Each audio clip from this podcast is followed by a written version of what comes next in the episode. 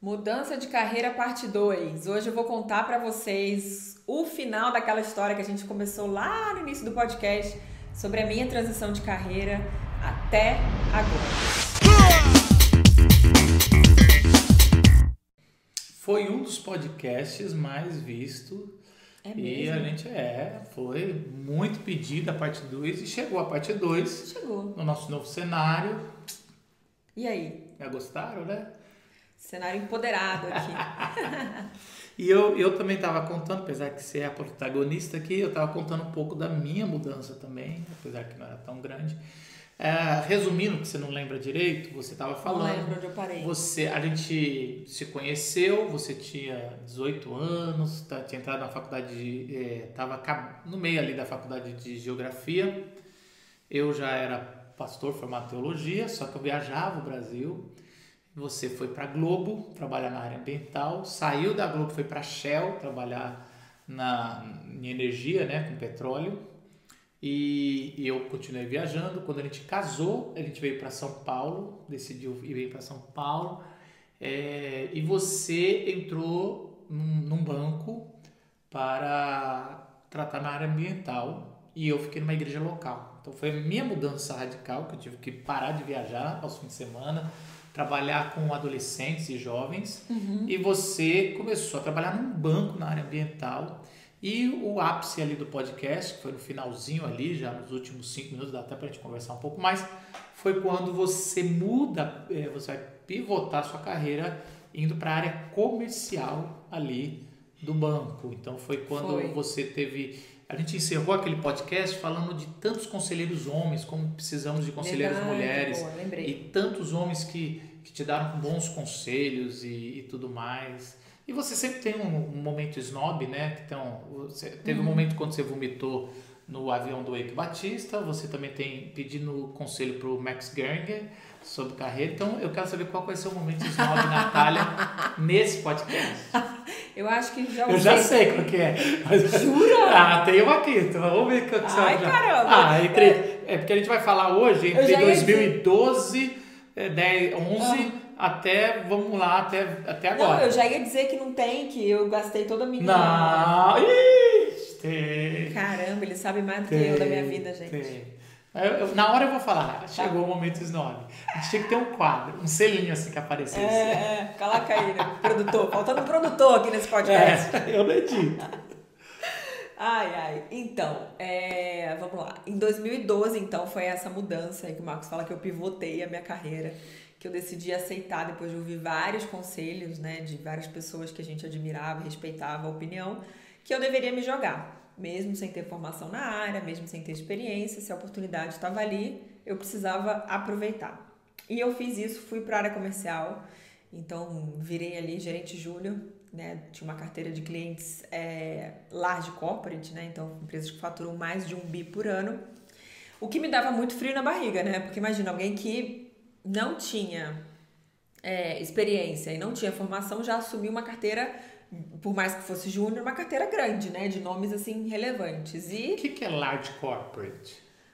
falei agora, são empresas que faturam acima de um bilhão de reais por ano. Gente, olha só. No Mas é que Brasil. você, você vai jogando como se fossem coisas normais. Essa É, é isso que eu tenho que parar. É, é. É, não, mas é, é importante, porque cada, um, cada carreira tem um, uma responsabilidade grande. Agora você imagina uma menina nova, certo? 24, 24 anos, é muito nova. Começar a ter nas suas mãos números que a gente nunca vai ter na vida. É. Porque é- estamos falando de um bilhão, é, é, é- é uma coisa muito grande. Então, assim, hoje, se é uma startup, ela é chamada de unicórnio, né? Quando vai assim, é em dólar, mas tudo bem. É, é uma coisa, tanto que é um número tão grande, né? E vamos lembrar que 10 anos atrás, um bilhão era ainda mais ainda, né? Hoje, cada vez está É, perdendo mas mais. aqui é faturamento, né?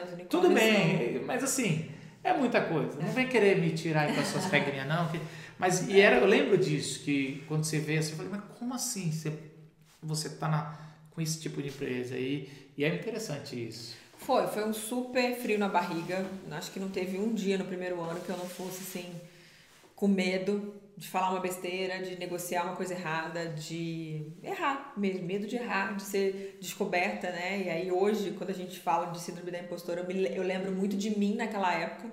Não que hoje eu não tenha, mas acho que hoje eu consigo controlar ela um pouco melhor. Mas o tempo todo pensando, caramba, eles vão, vão aqui agora, dessa eu não vou passar. Porque aqui vão descobrir que eu sou uma fraude, que erraram aí no processo e que não, não é para mim isso aqui. E, mas graças a Deus eu tive pessoas que me ajudaram muito, né? Homens. Porque era um ambiente muito masculino, né? Eu era a única mulher do, da equipe toda, o chefe era homem, o chefe do chefe era homem. Então eu tive é, é, essa misericórdia, eu acho que dos homens, sabe?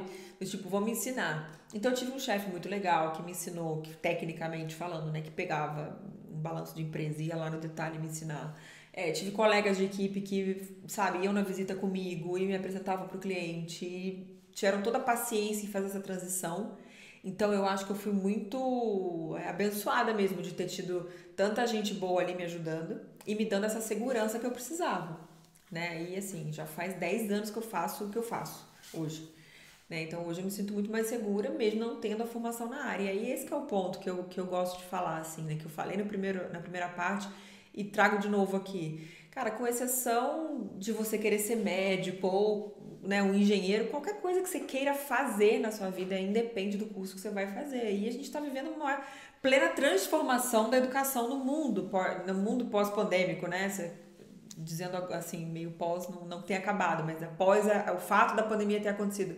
É, a educação ela está mudando, então eu vejo muita gente presa ao olha lá os pré-requisitos, ah, formação e administração, não, aquilo ali é pro forma, é porque tem que ter. Se você está vendo a descrição da vaga e está achando que você vai fazer bem, que você é boa naquilo, que você dá conta, importa o curso que você fez, se inscreve.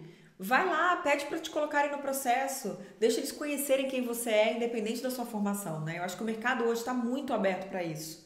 A gente vê nas empresas é, né, gente que fez cursos diversos, atuando em RH, atuando na área comercial, como administrador. Então, é, eu acho que isso é uma barreira que a gente precisa quebrar, né, como ser humano, mas mais ainda como mulher, porque a gente olha lá os pré-requisitos e a gente acha que a gente tem que ser não só corresponder a tudo, como tem que ser bom em tudo, né? Não basta só ter o inglês, tem que ser fluente em inglês. Não basta só ter faculdade, tem que ser a faculdade que está escrito ali. Então desapeguem disso e se joguem nas oportunidades que aparecerem porque vale muito mais quem você é e a sua disposição de aprender rápido, de entregar resultado, de colaborar com a equipe, de transformar aquele trabalho ali realmente numa, né, em algo é, que traga valor para a empresa e para o que você está fazendo, para os clientes, né, enfim.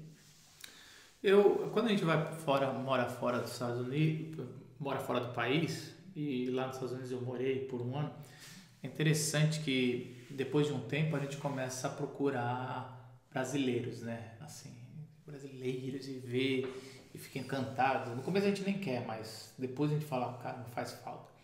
Você por estar tá, trabalhou tanto tempo num ambiente muito masculinizado, só tinha um, como é que foi quando você lá no ou, ou nem teve essa experiência no, no, no patamar alto de, do mercado financeiro viu uma mulher poderosa?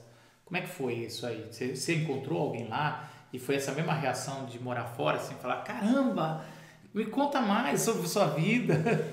Então, não, eu encontrei algumas mulheres poderosas que de cargos acima e, de, e iguais, sendo né, pares, mas com mais experiência, mais sêniores, com carteira melhor e tal.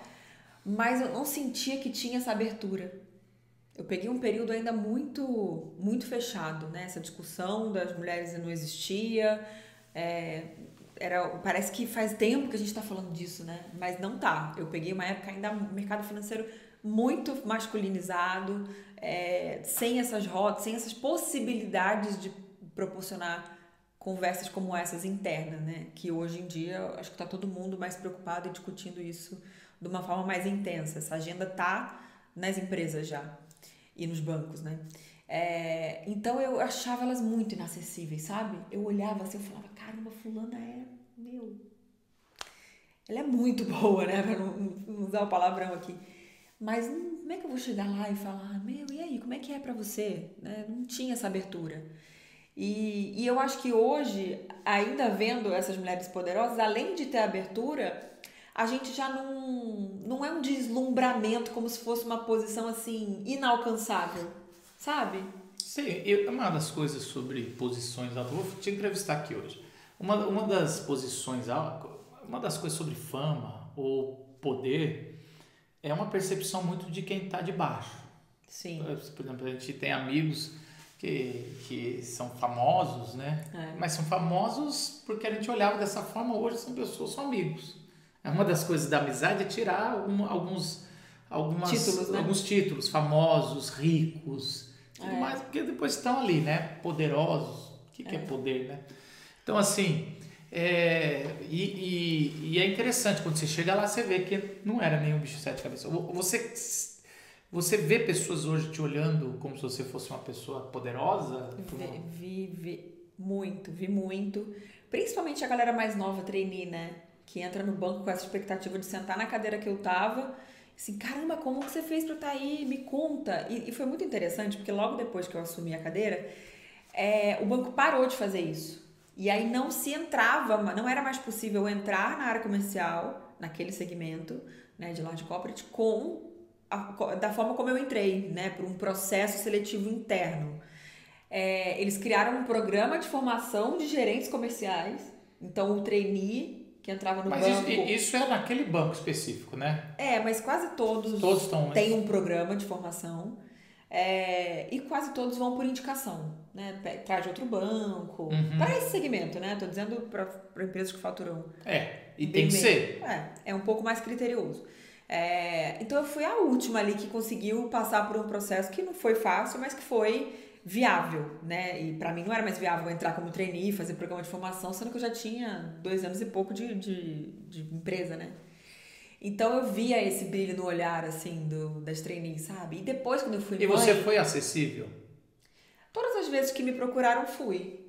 E sempre joguei muito real, assim, sobre a minha história. Eu nunca tive vergonha de falar que eu sou geógrafa, que eu tinha feito mestrado em energia, que eu não que eu me surpreendi de estar naquela posição. Eu nunca, sabe, tentei parecer uma coisa que eu não É, não, eu não tô, era. tô fazendo essa pergunta que se você era acessível, não no sentido de ser metida, porque eu sei que você não é. Tô falando no sentido porque dá a impressão que às vezes no gênero feminino cada um fica na sua. Ah, sim, é. e, e, assim, eu, não, eu tô vendo o que ela tá querendo, mas se ela não é. vier, eu não vou ajudar, sabe assim? Eu vou falar. Eu não sei. Não, nunca tive isso. Eu até ficava feliz, né? Eu falava, cara, você tá me procurando, tem tanta mulher poderosa no banco, estão vindo me perguntar. Eu achava até legal, porque eu nunca me senti nessa posição de poderosa, não. Pelo contrário, gente, assim, síndrome da impostura é fiel aqui. Mas, é, o que eu ia falar? Eu tenho mais uma pergunta. Não, pode fazer. Lembra... Não, é, faz. A gravidez atrapalhou? É isso que eu ia falar. Depois que eu fui mãe, eu senti mais ainda esse, essa, essa curiosidade. Eu falei, caramba, eu fiquei sabendo que eu uso um colarzinho que tem dois pingentinhos, né? Um menino e uma menina. Eu que dei. e aí, a, a, a gente estava conversando com alguma menina que tinha acabado de chegar. Ah, essa aqui é a fulana, treinei nova e tal, não sei o que, vai ficar aqui na área com a gente. Aí ela vai falando, ah, você tem dois filhos? Sim. Nossa, e como você faz? Gente, eu não consigo, eu não consigo imaginar que eu vou dar conta sem filho. Imagina com filho. Então eu já vejo que essa é uma preocupação muito forte das mulheres que não são mães e que estão começando a construir a carreira agora. Uhum. Porque elas já sofrem, e eu lembro que eu sofria também de imaginar, falando, eu já trabalho tanto, né? Imagina quando eu tiver filho. É, elas já sofrem agora. E é, um, é algo que eu não, não, não, vou dizer assim, ah, não, não sofra por. Assim, não vai resolver, porque não tem muito planejamento. Eu costumo dizer isso, né? Ah, tem como se preparar? Cara, não tem. No mundo ideal, a preparação seria junte bastante dinheiro, porque aí quando seu primeiro filho nascer, se você quiser trabalhar menos, reduzir o ritmo, ou então parar para se dedicar ali uns anos, você vai ter uma reserva que vai te permitir isso. Mas a gente vive, né, numa realidade que não muito difícil alguém conseguir fazer isso, né, gente? A vida tá super cara. Então, assim, não tem muito como se planejar é, para isso. Simplesmente você vai ver o melhor momento, pensando no seu, no seu timing de família, de casamento e talvez de carreira também mas ela, essa decisão vai acontecer, né? Você vai ser uma mãe que trabalha fora se você já está nesse jogo aí se preparando para isso. Ah, mas você acha que o mercado, vamos falar do mercado financeiro, né? Depois a gente pode falar mais. Está tá preparado para receber a mulher de igual para igual na maternidade? Nunca, né? Nunca estarão. Eu tô fazendo essas perguntas, você é, vai no. Não, você fala gente, o que você quiser não, falar. Nunca, tô... nunca estarão, eu acho. Porque. Porque existe um conflito natural, né? De você achar que. Assim. enquanto você comparar um cara solteiro de 24 anos é, com uma mulher de 35 que tem filho, é desigual. É. Né? Não tem como você comparar em bases iguais. A pessoa não tem. O cara não tem compromisso com nada, ele fica até mais tarde, ele entrega, é a vida dele, ele oh. tá ali com sangue nos olhos. É outra realidade. A pessoa tem família, tem filho. Até mesmo um homem de 35 que já tenha filhos, mas no velho sistema. Uhum. Eu, eu, eu posso ficar à vontade lá fora e a mulher cuida de casa. Exato. Não dá para comparar com outra mulher de 35, o mesmo filho, morando no mesmo lugar, ganhando o mesmo. Alguém pergunta para um cara que voltou da licença paternidade: e aí, você tem alguém para olhar seus filhos? Como que você vai fazer? Como é que tá essa questão aí da paternidade do trabalho para você? É até uma pergunta engraçada, né? Se você for parar para pensar. E essa pergunta é muito feita para mulher. Como, e aí, como é que você está fazendo? Está na creche, está com babá? Você sabe que tem países que a licença maternidade é dada e os pais resolvem quantas porcentagens vão tirar. Sim, é uma licença parental, né? Parental. Então vamos supor, é, é de um ano e aí você escolhe se é seis meses os dois juntos se, e aí vai. E você sabe que em outros países isso é muito novo. Então estão dando mais dias. Era três dias. Não tinha nada, depois ficou três dias. Eu acho que agora foi para 15 dias. 20. 20. Uhum. Mas você sabe que em várias, é, vários lugares é, o pai não quer os 20 dias. Ele acha que pega mal e, e não estava conseguindo sendo implementar por causa da cabeça do, do, do pai, dizendo: Eu não quero dar o trabalho igual as mulheres dão aqui quando tem filhos, né? Seis meses ou é. quatro meses, dependendo. É. Ou sete, né? Ou Seis sete. de licença e um de férias. É, porque quatro é a lei, né? E, é, quatro e aí, é a lei. E alguns lugares são mais. É, eu, eu acho que isso é uma campanha forte, né? Que as empresas têm feito. As empresas sérias, né, gente? Vamos lá. Porque também tem muita gente que está usando a pauta... A... Você conhece a expressão é, greenwashing? Uma empresa quando ela quer parecer que ela é sustentável, que ela é preocupada com o meio ambiente e tal, ela, ela a gente usa esse termo, né? Ah lá, tá fazendo greenwashing, porque ela tá só parecendo que ela é verde. Washing é o quê? É lavagem? É. Ah, então é como se fosse lavagem de dinheiro, mas é lavagem de um, um politicamente Do correto. Do aspecto é, ambiental. Sim. E aí a gente é, roubou esse termo para o mundo das mulheres e existe um termo que chama pink washing que é exatamente isso, assim, ah, a empresa ela realmente está preocupada com a igualdade, com acolher essa mãe que volta, com pagar igualmente os salários, ou ela está fazendo o pinkwash ali só para dizer que ela é legal, porque agora o ISD está na moda e a pauta feminina... O que que tá na moda? ISD. Explique aqui pra gente. é um conceito é, que engloba sustentabilidade, o aspecto social e a governança, né? São uhum. três pilares aí que estão permeando as maiores operações financeiras que estão saindo no mercado e, e os é, como é que fala? O, a governança da, da a, se o termo né governança é um dos pilares né? Tá, tá pautando a, a forma de trabalho de muitas empresas né? Estão colocando o ESG na pauta para conseguirem né, sobreviver então, nesse assim, mundo de transformação de matriz energética, de tudo que a gente está vivendo. Então são políticas modernas, né, no Era sentido de, de, de, igualdade de gênero, de sustentabilidade, Isso. que grandes fundos não vão entrar se não tiver esse selo e as pessoas estão tendo que se provar. É isso. Isso, exatamente. Em português é ASG, né, de ambiental, social e governança. Em okay. inglês, ISD. Então, tá. É, então, assim, a pauta feminina ela entra dentro do S né? Uhum. Ela entra dentro do social. Então, muitas empresas estão fazendo pink wash, estão fazendo green wash para é, parecer que estão também engajadas na causa. Não, e demora, de novo. Elas Não, fazem é isso, é uma né? construção. Então, elas realmente, você primeiro muda o discurso, depois você muda o papel ali que você vai assinar, mas não. E a última coisa que vai mudar é a cultura da empresa. Agora chegou a hora do momento Natália Metida.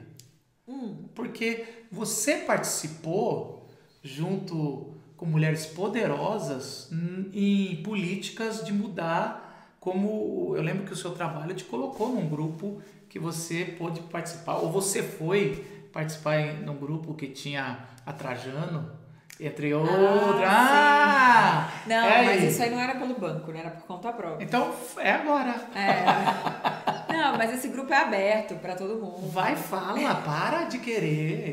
Gente, o grupo chama Mulheres do Brasil. é, acabou tornando uma, tomando uma proporção muito grande, né? Porque a Luísa ela é uma mulher muito engajada na, nas políticas públicas, então tinha um grupo que cuidava de políticas públicas que ficava em Brasília. A Luísa que você está falando da Magazine Luiza. A Lu. A Lu. A Lu do Magalu. Aquela menina lá robótica que vai dar. Tava na Nasdaq essa semana. A telona lá Olha que legal. É, então ela, ela, ela tinha esse grupo que tinham vários grupos de trabalho, né, para fomentar. Mas aí veio a pandemia, acabei acabei ficando meio de fora assim, né, de participar do grupo. Mas era uma iniciativa, é uma iniciativa sensacional, né? Porque ela ela reúne ali, como ela é uma mulher poderosa, ela reúne o poder feminino que ela tem na mão dela seja na política, seja no setor privado, ONGs e tudo, e ela junta a força de mulheres trabalhadoras como eu. Você, você já foi em encontros que ela estava presente? Sim, já, já tive. Ai, tá aí a parte é. metida. Ai, esse meu marido, gente. Se ele soubesse eu gosto. o que, que eu considero como seria a parte mexida. Me aguardem, Brasil. Me aguardem, Brasil. Ai, ai. Ah, legal. Não, eu lembro de, mas eu lembro até da instituição financeira que você estava, liberar você para ir para essas reuniões, porque sabia que era importante. Eles estavam buscando alguma coisa assim. É, eu lembro porque disso. é uma construção, né, gente? Assim, não é de uma hora para outra que você cria uma cultura nova, mas a gente consegue perceber quem é de verdade e quem é de mentira, né? No mundo real e no mundo das Se empresas. você fosse chutar o mercado financeiro, você está falando geral, quantos por cento é de verdade e quantos por cento é de mentira? Só um chute. 90 a 10, 15 a 85, por aí. Caramba! Então ainda tá longe. É. é muito pautado em meta a qualquer custo, em crescimento, é crescimento em cima de base já crescida, é, é uma lógica de avaliação né, da famosa meritocracia que, meu, é desigual, não adianta a gente querer falar que dá para competir de igual. Eu peguei uma época que, na, nos anos que eu saí de licença maternidade, eu praticamente zerei meu bônus, que é parte da remuneração né, do, de, de banco, de mercado financeiro, é o, é o seu bônus. Então, quando eu tive os dois, eu voltei e não ganhei nada. Que hoje nem pode mais, Hoje né? não é. Então, não pode para quem está preocupado com essa pauta e decidir, né? Você vai colocar lá nos seus relatórios e entrar nos, nos indicadores mais legais Cara, que tem mas você de Great Place zerada Work. no bônus por ser mãe. Zerada por ser mãe. Gente, isso é grave. E o pessoal nem percebia que tão grave era. Não, imagina. Não tava nem, é normal. Normal.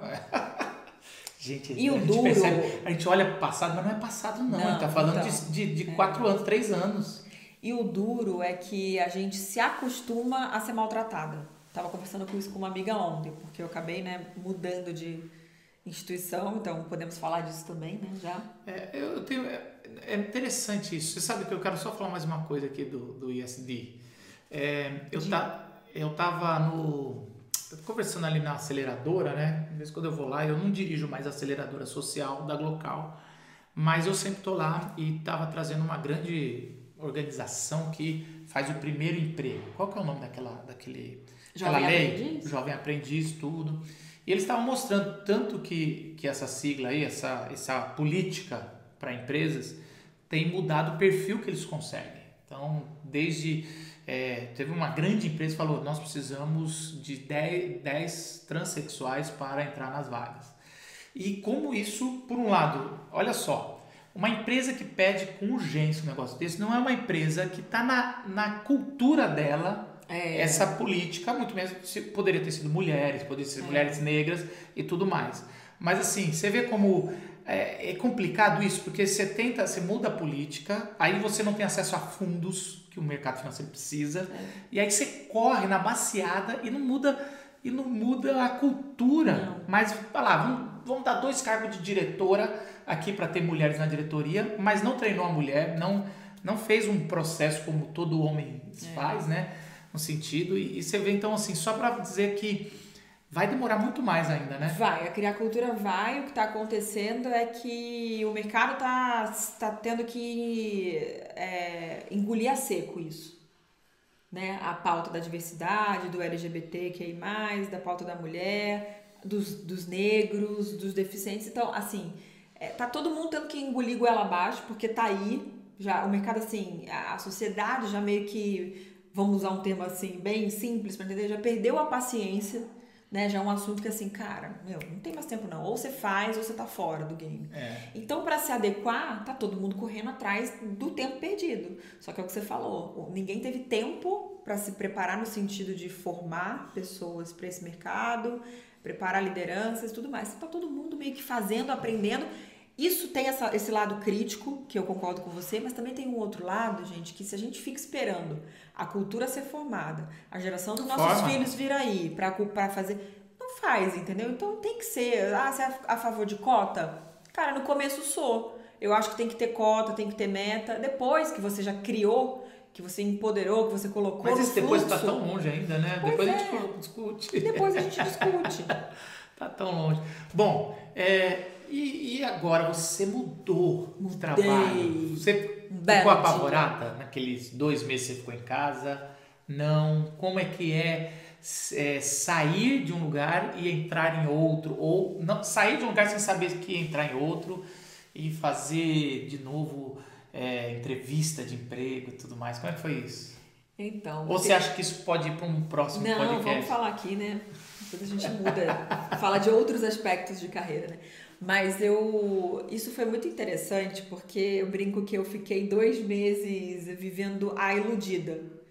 Eu me iludi, gente. Achei que eu tava o quê? Rica, com meu, meu fundinho de garantia no bolso, ia só jogar beat tênis, tá tudo certo. Mas não, né? Tava em plena reforma da cozinha aqui, tive que trabalhar correndo de novo. Mas brincadeiras à parte. Um belo dia, fui demitida. Né? Esse dia chegou, não foi fácil. É, foram 12 anos lá, né? Então a gente não, não se prepara para isso, né? Meio que mistura ali o que que é profissional, o que que é pessoal. Já era meio que. O que é você, É, né? Como a minha pessoa. identidade estava muito baseada no que eu fazia, naquela instituição. Então, para mim, foi assim: uou! Mas vamos, vamos deixar aqui que você também estava querendo sair. Tava, eu tava querendo mudar, na verdade, né? Não É. necessariamente sair. Eu tava querendo mudar. E tava sentindo que eu não tava sendo mais desafiada o suficiente. Sabe aquele, aquela, aquela onda que você entra, que você sente que você tá. Não vou usar emburrecendo, que é forte, mas assim, deixando de aprender. Eu sentia isso, eu tava reclamando muito disso, né? Deixar de aprender é emburrecer. É. É, o ser mundo tá, o mundo tá caminhando. É assim, as pessoas querem estabilidade, mas eles pensam que estão no chão firme. E uma vez Rubem Alves falou que a gente está num rio que está correndo por uma cachoeira. Então, deixar de remar é regredir para o abismo. Uhum. Então, quem está remando às vezes está parado. E Aham. quem está remando forte está conseguindo progredir. Agora, parar de aprender é regredir. É isso mesmo. E como diz o Flávio Augusto, né? Estabilidade não, Não, existe, cara, mas só fala isso. Flavião, nós te amamos. Então, é, foi um choque pra mim, né? O mundo abriu. Foi a primeira vez que eu, que eu fui demitida. Das outras vezes eu tinha pedido pra sair, sempre pra ir pra outro emprego, ou no caso pra vir pra São Paulo. E foi muito interessante, assim, porque eu fui demitida numa segunda-feira, na sexta-feira eu já tava no escritório de outro banco fazendo entrevista. E aquilo ali me deu um. Eu sabia que eu não ia pra lá, não era um lugar que me interessava muito. É, eu né, tenho minhas críticas ali e tal, e eu falei, mano, mas eu vou, né? Afinal de contas, eu fui demitida, eu vou lá conversar, eu quero saber, né? É, e o, o valor que o mercado deu pra mim foi muito além do que eu imaginava, né? Então, ficar 12 anos numa instituição financeira é, foi muito bom, né? Para entrar nesse momento assim de transição e poder escolher para onde eu ia. Então, foi, foram dois meses em casa, não fiquei apavorada, pelo contrário, queria ter aproveitado mais, mas alguém não deixou, sabe? Isso é uma coisa pra gente falar no podcast. Alguém Como as, não- como as mulheres gostam de culpar os outros por uma coisa que não teve coragem de fazer. Eu Ah. tô. Ah! Eu deixei você. Ah, que agora eu vou comprar minha passagem Ah, para Londres, vai, vou ficar um vai. mês lá. Mas vai, agora não dá mais. Gente, eu queria ter ido fazer um curso de inglês em Londres. E alguém aqui falou: vai me deixar sozinho na reforma com as crianças. Não, não foi nada disso. Mas a gente vai fazer isso no. Vamos lavar essa roupa suja num outro podcast. Vamos. Então, comecei, logo depois de dois meses, já entrei numa nova instituição financeira e assim, é, foi maravilhoso, né? Porque a gente descobre que existe vida fora do lugar que a gente está. A gente sai total da nossa zona de conforto, se é que isso existe, né? Eu não gosto muito dessa expressão, mas não tem outra para usar. Tem um cara meio que coach, assim, que chama Coach do ninja, fracasso. ninja. Não, ele chama ninja. Ele fala assim, ficam falhando. Ele é meio muito engraçado. pô, que ele é meio humano, meio basquete, fica falando que eu tenho que sair da zona de conforto. Nunca entrei. Minha vida toda eu tô procurando essa zona, meu irmão. Eu não tenho, eu sei o que é isso. Essa é boa. É, não que. É porque assim, do aprendizado que eu digo, né? A zona do conforto que eu falo é de não estar tá mais sentindo que está sendo desafiada. E quando você entra num lugar novo, naturalmente você vai ser desafiada. Uhum. Porque você tem que conhecer a cultura do lugar novo, você tem que conhecer as pessoas, saber como a instituição funciona, você tem que ser conhecida, né? Se fazer conhecer, criar a sua Uhum. a percepção das pessoas ali sobre você. Então você tem uma preocupação adicional quando você entra. É, e foi muito bom, tá sendo muito bom, né? Fez três meses agora, tá super recente. E de certa forma é, é, um- é- é muito interessante a segurança que eu tenho hoje.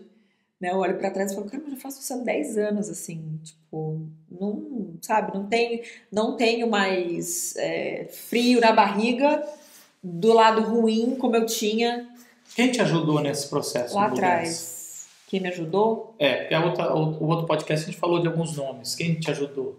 Teve figura feminina? Foi mais, mais homens? Não, foi.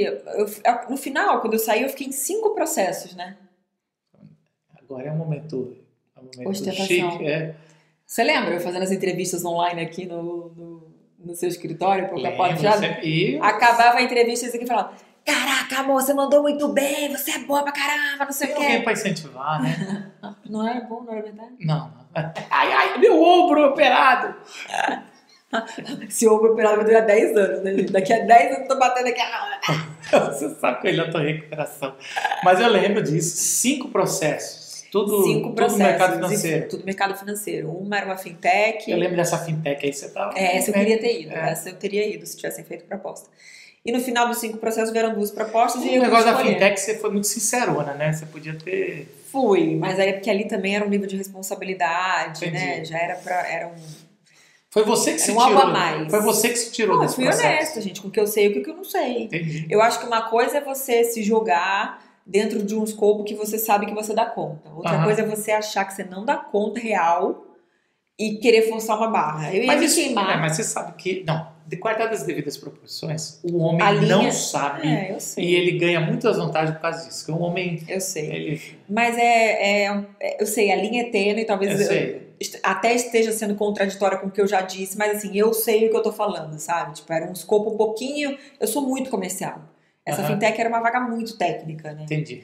Então eu, eu tinha que saber ali o meu limite. É, e foram, no final dos cinco processos, foram duas propostas, acabei escolhendo, né? Totalmente com base no meu feeling, não teve nenhuma. é, As duas eram muito parecidas. Muito parecido financeiro. financeiramente, muito parecido com tamanho, muito parecido com tudo. E eu não tive nenhuma. nenhuma foi LinkedIn. De um deles foi a indicação de um amigo, homem. O outro foi LinkedIn. É, mas acho que esse foi, uma, foi algo meio que natural, assim, né? tá o mercado acaba sabendo que você tá disponível e vai, ah, deixa eu te indicar para tal fulano, deixa eu te indicar para ciclano e tal. Tá, se você encontrasse, assim a gente encerra. Se você encontrasse a Natália que estava saindo do, da instituição financeira, sendo mandada embora, e hoje, para três minutos de conselho para a Natália que está aqui agora, o que, que você falaria para talvez alguma ouvinte que está do outro lado, que está num momento difícil, acabou de ser demitida, acabou de receber um não de uma proposta, acabou, sei lá o que foi, mas o que, que você fala? Você falaria? É difícil mesmo, não tenta fugir porque dói, dá uma sensação de. uma mistura de sensações, né? De sentimentos, de rejeição, de eu não sou boa, eu não valho, eu não sirvo pra nada. Então isso é normal, viva o seu luto, mas não deixa esse luto ficar. Né? Eu lembro que eu vivi um luto pesado assim de uma semana. Eu fiquei uma semana sem querer mandar currículo, sem querer. Aquela, no começo daquela ansiedade, vou fazer tudo, vou falar com fulano, não. Eu, eu fiquei ali naquela uma semana, falei, eu vou respeitar o meu luto. Chorei todos os dias nessa uma semana. É, ficava pensando nas reuniões que eu ia ter naquela semana. Eu falei, gente, mas eu tinha uma reunião agora. Tipo, terça-feira era agora. É muito estranho, né? Então respeite esse luto, porque é um luto, né? É uma coisa que você perdeu. É, Mas depois, né, minha filha, sacode a poeira, bota seu cropped e vai reagir, porque o mercado é muito amplo. Assim, eu me surpreendi com, com as conversas que eu tive, que foram super legais. Com o valor que o mercado estava me dando, mesmo sabendo que eu já estava fora. Então se valorize, seja segura nas entrevistas. O Marcos estava impressionado como eu estava é, inteira, né, nas conversas. Ele falou, cara, você mandou muito bem, você nem parece que você está muito querendo, né? Então, assim, no sentido da insegurança, né, não da fala. Então, treine, se você é uma pessoa por natureza insegura para falar, treine antes, né? Não, vai Espelho, também no espelho. no espelho com o marido e tal. Mas seja verdadeira. A melhor coisa de ter ficado desempregado aos 34 anos, né? Porque foi antes do meu aniversário, foi a segurança de quem não precisa enganar ninguém e que não e sabe que não está sendo enganada. Então, eu eu falava isso para você. O nível de conversa, quando você já é madura e tá né, nessa, nessa luta aí, é um outro, é totalmente diferente de quando você é um recém-formado, recém-formada que acabou de sair da faculdade, que é o primeiro emprego a qualquer custo. Cara, eu tava tranquila. Eu tava ali, eu não tava tentando enganar ninguém. O que eu sei, eu sei. O que eu fiz, eu fiz. O que eu não fiz, eu não fiz. E todo mundo tava sendo recíproco comigo. Ó, aqui é diferente em tal aspecto. Aqui você vai sofrer porque não é assim como você já viveu aí nos últimos 12 anos. E ainda tá aprendendo. E ainda tô aprendendo, né? Então, assim, é, eu acho que isso é muito rico. Isso é o mais valioso da, de, da gente ficando mais experiente, mais, mais maduro, né? É você saber que você não vai precisar enganar ninguém e também não se deixe ser enganada. Jogue limpo nas suas conversas e mesmo que tenha lugares aí que você não pretenda trabalhar, se tiver vaga aberta, se tiver conversa para acontecer, vai. Eu sou super a favor disso, do network, de quanto mais a gente se fala e mais conhece pessoas, mais portas podem se abrir. E eu acho que é isso que eu é, posso deixar de dica, assim, né? Que foi o que eu acabei de viver e acho que foi muito rico para mim, assim. Me cresceu demais como pessoa e me deu muita segurança para escolher um lugar e falar: pronto, agora eu tô aqui. Não enganei ninguém, eles sabem tudo que eu fiz e tudo que eu não sei. E eles também se abriram para mim e estão me mostrando o que, que eu, ó, até onde eu posso ir aqui e o que, que não vai dar para fazer aqui. Vamos acabar que a faixa de luz aqui vai chegar no meu rosto. Ó, o Vascaíno, ó, o Vascaíno. só para quem está assistindo no YouTube e no canal da Nath Botelho. O que, que a pessoa precisa fazer? Se está assistindo no Spotify, está ouvindo no Spotify, você vai lá seguir o podcast e vai dar cinco estrelinhas pra gente e vai clicar no linkzinho para compartilhar para seus amigos aí pelo WhatsApp e tudo mais. E se você está ouvindo, assistindo a gente no YouTube, dá um like aqui no vídeo, se inscreve no canal lá e ativa o sininho para você receber sempre a notificação quando tiver vídeo novo, episódio novo e compartilha também com seus amigos para a gente fazer o podcast crescer e poder melhorar. Vocês viram que a gente já deu um upgrade, né? Já saímos uhum. do fundo preto brilhoso para quê? Para um cenário aqui, negócio de Nova York, com a menininha aqui do Buffalo, ó. Já estamos ficando mais chique, né, amor? Tchau, gente!